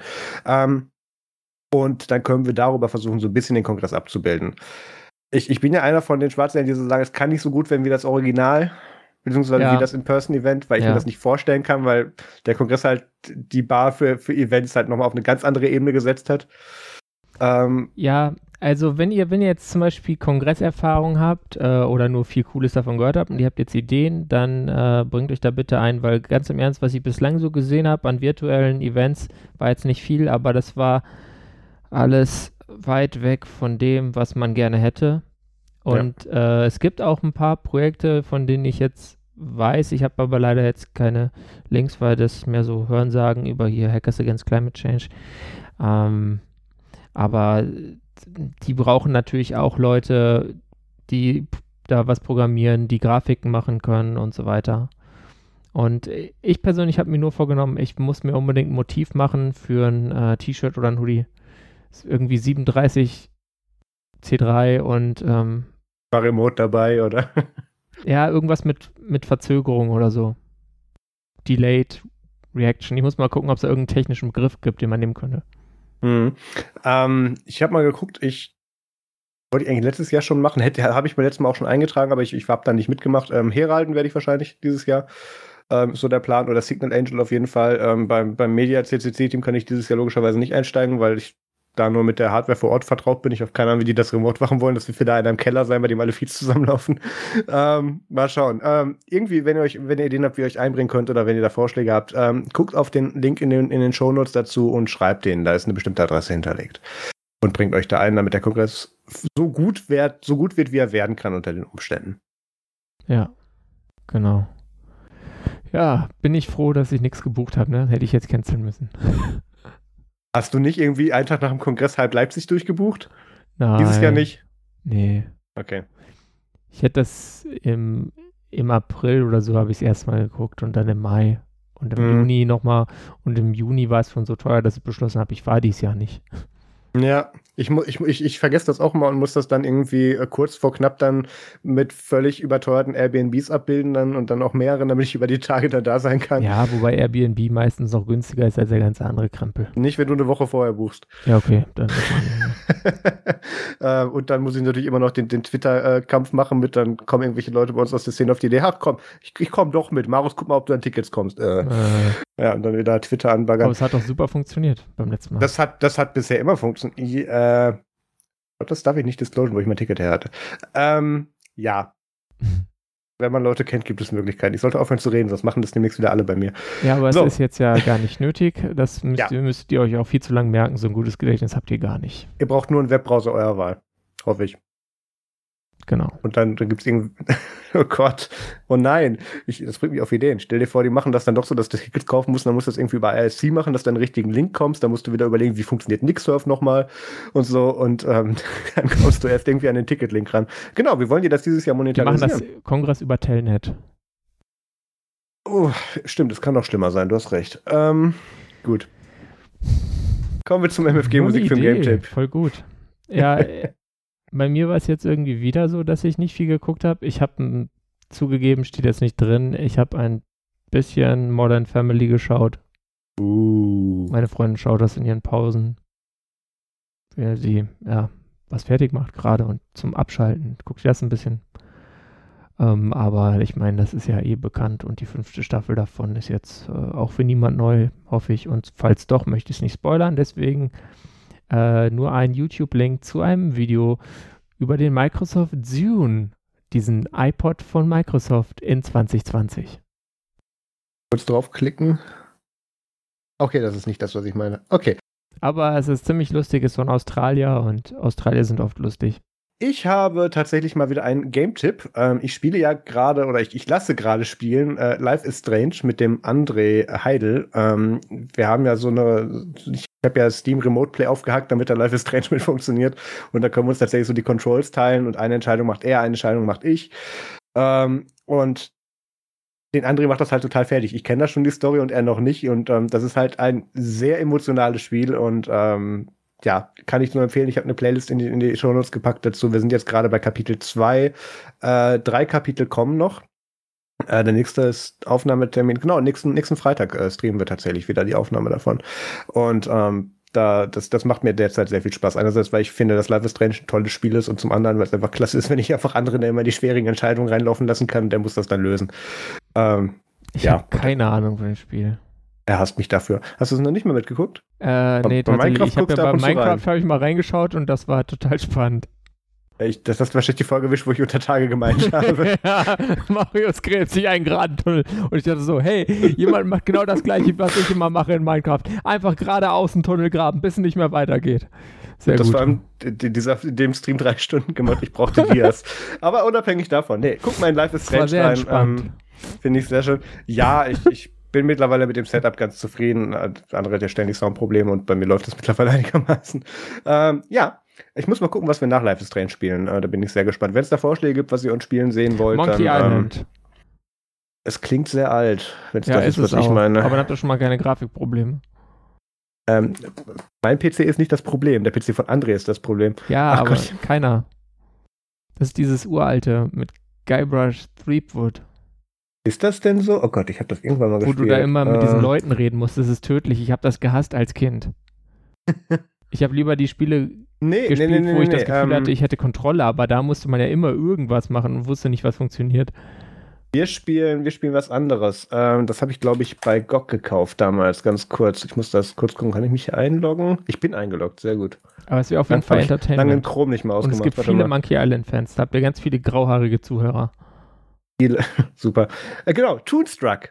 Toonstruck, kennst du das noch? Ähm, mit Nö. dem, ähm, ja, die Beschreibung hat es nicht mehr in- ins Spiel geschafft, dafür war es zu alt. Warte mal, ähm, Google, wie heißt der? Ähm, genau, das war von Virgin Interactive, als der wenigen Spiele, die damals rauskamen. Äh, 1996.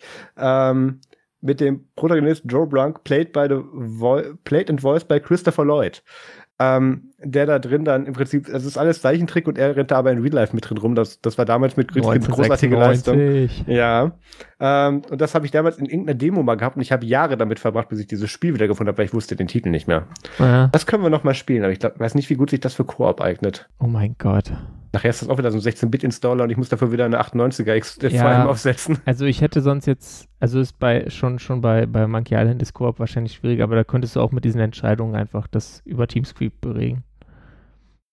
Aber ich habe ja sogar mal äh, Siedler 2 Let's Plays geschaut, also von daher, ich meine, ich gucke die Kann ganzen alles machen, Retro-Spiele. Das ist tot, tot langweilig, aber Okay, da bin ich für Vorschläge offen. Ähm, dann, was habe ich noch geguckt? Ich habe 3% weitergeschaut. Das ist eine Serie von Netflix. Äh, ich weiß nicht, ob von, aber auf jeden Fall auf Netflix. Ähm, um, um Bier mit zu wenig Alkohol. ich habe jetzt mindestens damit gerechnet, dass du einen Parteivergleich bringst oder so, aber na gut. Ähm, nee, nein, geht's das wäre nicht. zu niveauvoll gewesen. Okay. Ähm, nee, da geht es tatsächlich darum, ähm, so ein bisschen postapokalyptisch. Es, es gibt so also die, die neue Welt und dann gibt es noch so die Slums und nur drei Prozent davon können dann einmal im Jahr äh, von der Bevölkerung schaffen es einmal im Jahr in die neue Welt und so. Und ähm, da müssen die dann so verschiedene Sachen irgendwie durchstehen und Tests bestehen. Und dann gibt es natürlich die Gruppe, die dagegen rebelliert und die ihr eigenes Paradies aufbauen wollen und so weiter. Ähm, ist eine spanische Serie, dementsprechend ist die englische Synchro eine Katastrophe. Äh, aber es ist, sehr, es ist sehr spannend von der Story. Und ich wusste gar nicht, dass es da drei Staffeln von gibt. Ich habe da mal nur eine von geguckt. Das habe ich vor Jahren schon mal empfohlen. Und ähm, ja, da gucke ich gerade weiter. Ich bin jetzt gerade bei Staffel 3 am, ich glaube, erste Folge noch. Genau. Dann äh, habe ich heute auch das passende T-Shirt für zu an. Äh, Umbrella Academy, die Staffel 2 muss es sein, genau. Ähm, habe ich weitergeschaut. Es ist immer noch super gemacht und man merkt absolut, dass das eine Netflix-Serie ist und dass sie da wirklich alle Register gezogen haben. Und Ellen Page hat da auch wieder keine Ahnung, wie viele Millionen für gekriegt, aber ähm, wir hätten wenigstens die Story von der ersten Staffel nicht wiederholen können. Das finde ich ein bisschen schade. Aber ähm, also es, ja, gute Besetzung, gut gemacht, aber man hätte da vielleicht nicht, äh, vielleicht eine andere Story vernehmen können. mal gucken. Ähm, Staffel 3 ist, äh, wird angeblich gerade noch gedreht, von daher mal gucken. Vielleicht haben wir da einen neuen Plot. Aber auf jeden Fall ist es, ist nett anzusehen nebenher. Ja, das sind meine MFGs. Äh, ja, das empfehle ich ein andermal. Okay, ähm, damit sind wir soweit durch. Wir hören uns an dieser Stelle in zwei Wochen ganz normal wieder äh, zur Nerds Podcast Folge 119. Von daher, bleibt gesund. Feedback an podcast.nerds.de. Nee, 120 dann, oder? 120, Entschuldigung, genau. Macht's gut und bis zum nächsten Mal. Tschüss. Macht's gut, tragt eine Maske.